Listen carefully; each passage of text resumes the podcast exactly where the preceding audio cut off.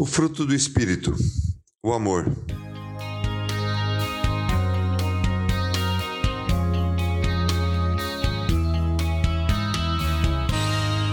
Mas o fruto do Espírito é o amor, alegria, paz, paciência, amabilidade, bondade, fidelidade, mansidão e domínio próprio.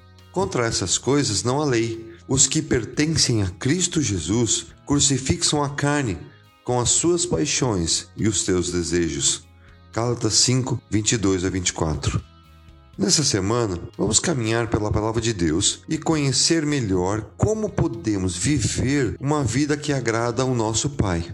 Uma verdade que deve ser sempre lembrada é porque Deus nos criou. Nele fomos também escolhidos, tendo sido predestinados conforme o plano daquele que faz todas as coisas, segundo o propósito da sua vontade, a fim de que nós, os que primeiro esperamos em Cristo, sejamos para o louvor da sua glória. Efésios 1, de 11 a 12. Deus nos criou para louvor da sua glória, para que ele seja visto e conhecido por todos. Por isso fomos criados, para que em nós ele seja glorificado e conhecido. Então, Paulo, na sua carta para a igreja da região da Galácia, onde hoje nós conhecemos como Turquia, mostra como podemos fazer isso. O que na nossa vida precisa ter para que Deus seja glorificado? Paulo chama essas características de fruto. Isso mesmo, no singular. Porque não é uma lista de tarefas que você pode escolher qual gosta ou não gosta. Devem ser observadas e vividas como uma coisa só. Entretanto, convido você a vir junto comigo e estudar o fruto do Espírito em suas partes. Cada uma dessas atitudes é característica que agrada a Deus e que o glorifica.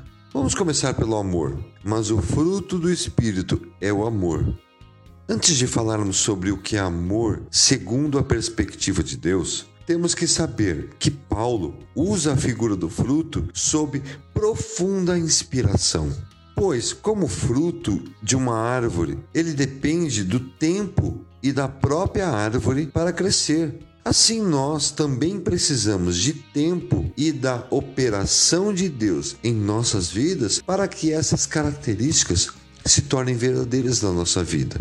No mundo que vivemos, existem muitas interpretações sobre o que é o amor. Por exemplo, amar não é sentir.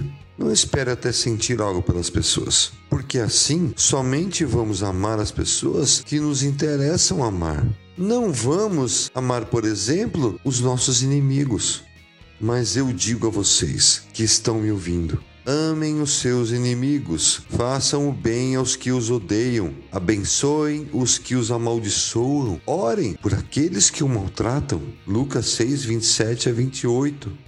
De uma forma prática, não precisamos de um porquê para amarmos. Temos que amar apenas porque Deus nos amou primeiro. Nós amamos porque Ele nos amou primeiro. Se alguém afirmar eu amo a Deus, mas odiar o seu irmão é mentiroso, pois quem ama o seu irmão a quem vê, não pode amar a Deus a quem não vê. Ele nos deu esse mandamento. Quem ama a Deus ame também o seu irmão. 1 de João 4, 19 a 21. A tarefa é muito simples, mas muitas vezes muito difícil. Entretanto, amar é uma característica de pessoas que amam a Deus e querem glorificá-lo. Você quer ser conhecido como alguém que ama a Deus? Então decida amar as pessoas, ao seu próximo, ao seu inimigo, todos. A resposta para um mundo desigual e injusto é o amor.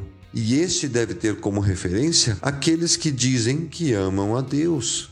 E lembre-se: aquele que mais amou foi Cristo. Não só porque deu a maior prova de afeição sensível aos homens, mas porque deu mais, mais conscientemente, mais voluntariamente, mais gratuitamente todos os outros homens vamos amar uns aos outros.